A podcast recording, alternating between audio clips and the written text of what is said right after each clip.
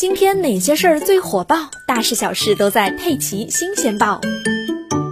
近日，山西运城河津市一名车主驾车在路上遇到有人持刀伤人行凶时，果断开车上前将行凶者撞倒，阻止了行凶者继续伤人。这一视频在网上引发了网友热议。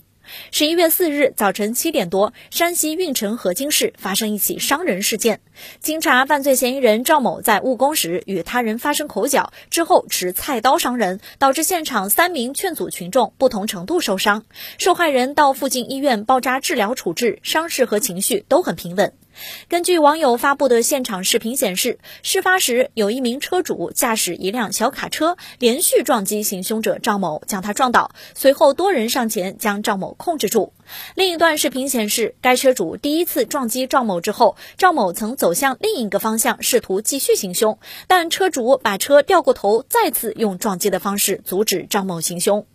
车主谭台先生表示，自己正在配合当地的刑警进行调查。谭台先生今年三十四岁，朋友说他很有正义感，看不惯欺负别人的人。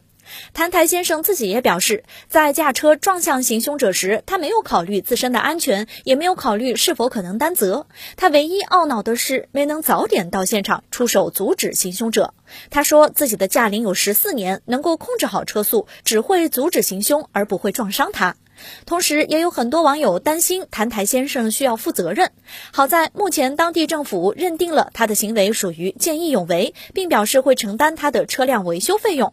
除了政府发放的两万元慰问金之外，他所在的单位也奖励了他五千元。谭台先生表示：“我觉得很多人如果处在我当时的位置，可能都会做出同样的选择。”